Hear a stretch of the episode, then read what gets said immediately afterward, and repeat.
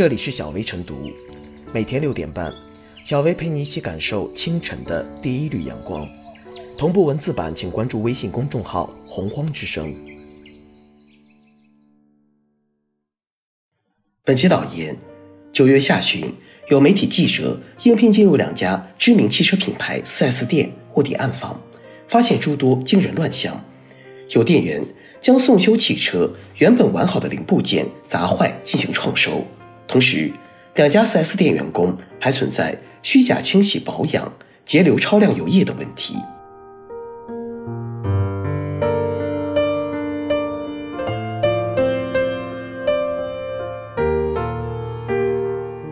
整治假维修、假保养需要透明 4S 店。都知道，4S 店的维修保养价格远高于其他汽修店，却不知道 4S 店暴利之外，一些店。还有这种欺诈暴利、赚黑心钱不说，照这样，每年还会人为损坏大量公司财产。实际上，4S 店领域的蒙人坑人问题早就不是秘密。主要问题是，店方与车主之间信息不对称，店方操作不透明。如中国法学会消费者权益保护法研究会副秘书长陈英江所说，汽车维修的专业性较强，为 4S 店的欺蒙创造了条件。更严重的是，维修保养中的暗箱操作，一瓶节气门清洗剂九十九元，清洗节气门工时费一百八十元，但技师说倒掉就给倒掉了，结果是，4S 店和技师什么都没付出，就干赚了二百七十九元，车主什么也没得到，却搭了二百七十九元，这种跟专业性没什么关系，是 4S 店利用车主不得进入车间的管理制度，掩护猫腻行为。专家认为，靠消费者增加专业知识储备，或指望 4S 店诚信守法经营，都无法杜绝类似情况，还需要有关部门加强日常监管。但面对庞大的汽车专卖市场，有限的监管资源能否管得过来，恐怕是个问题。就如陈英江所说，车主往往不知道权益受侵害，维权更是无从谈起。4S 店的维修保养欺诈现象，与高发的汽车销售欺诈以及消费者维权难问题，都与 4S 店的事实垄断有不小关系。明知可能挨宰，却仍偏爱 4S 店，无非是因为 4S 店是厂家指定代理商，只有他拥有原厂配件以及相关技术，这为 4S 店培养忠诚客户群，并高价销售配件、高价收取服务费创造了条件。而如果市场是开放的，到处都有原厂配件，竞争比较充分。欺蒙性的维修店恐怕早就被消费者抛弃了。应该看到，汽车销售的品牌垄断问题近年来在政策推动下正不断松动，相信这个问题终有一天会彻底解决。而在这之前，对 4S 店的维修保养欺诈也并非没有办法。最简单的办法就是责令其透明，比如学习透明餐馆的管理方式，一个是维修车间仿造透明厨房的样式改建。再就是维修车间设置无死角监控，车主可以通过监控视频观摩维修保养过程，也可以事后调阅视频资料获取证据，这能有效制约暗箱操作的问题，并且事前防范和事后惩戒一个都不能少。媒体曝光这两家 4S 店，其砸坏好零件究竟涉嫌骗保还是毁坏财物违法行为？假维修、假保养行为是否涉嫌销售欺诈？有关部门应介入调查，依法查处。而对这种不靠修车、专靠忽悠车主、靠蒙人骗人，甚至靠每个车都砸赚钱的 4S 店，是否应该从市场上清除掉，经营者列入黑名单，也值得考虑。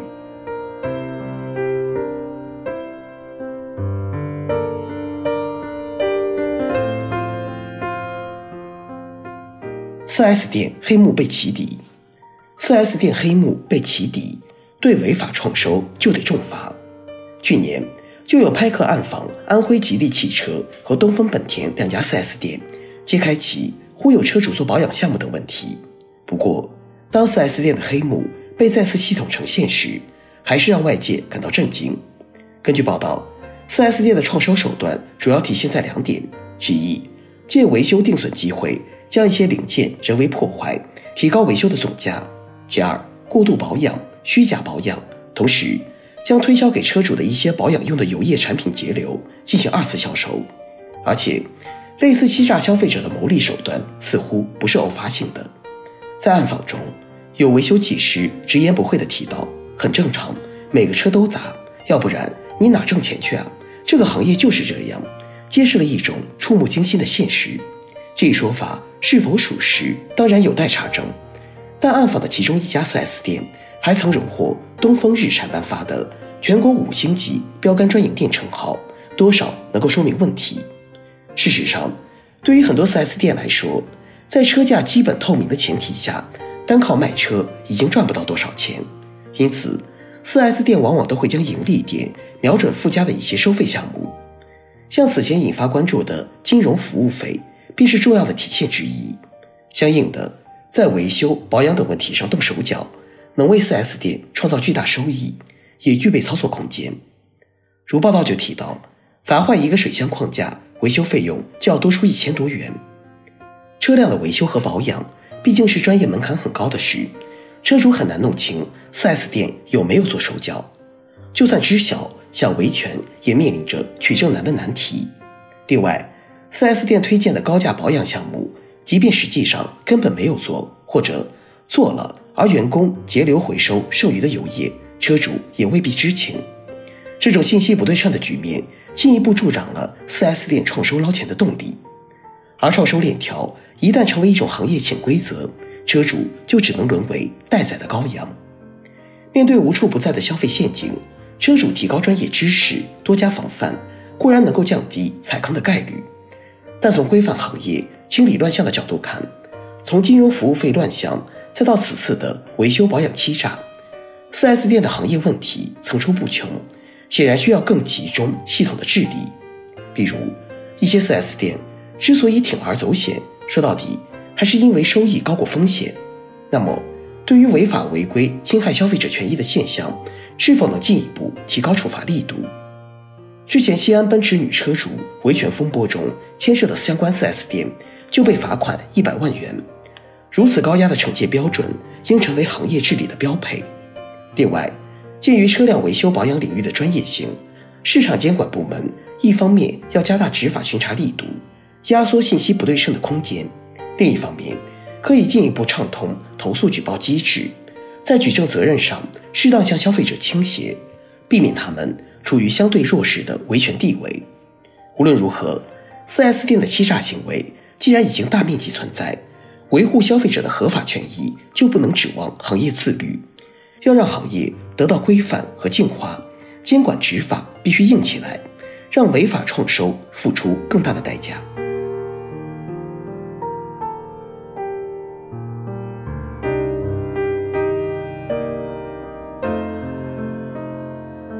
最后是小微复言。